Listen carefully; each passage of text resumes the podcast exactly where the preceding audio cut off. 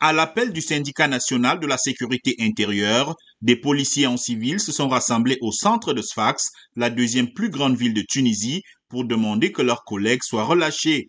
Les manifestants ont dénoncé une volonté de harcèlement et d'étouffer le droit syndical.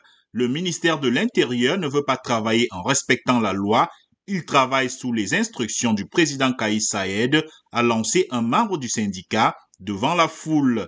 Non aux instructions, le syndicat est libre, ont scandé les manifestants.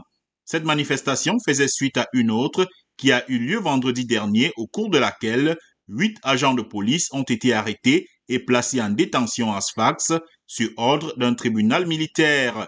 Leur syndicat avait installé 32 tentes sur l'ensemble du territoire tunisien et refusé d'obtempérer aux ordres d'autres policiers déployés par les autorités pour disperser le mouvement.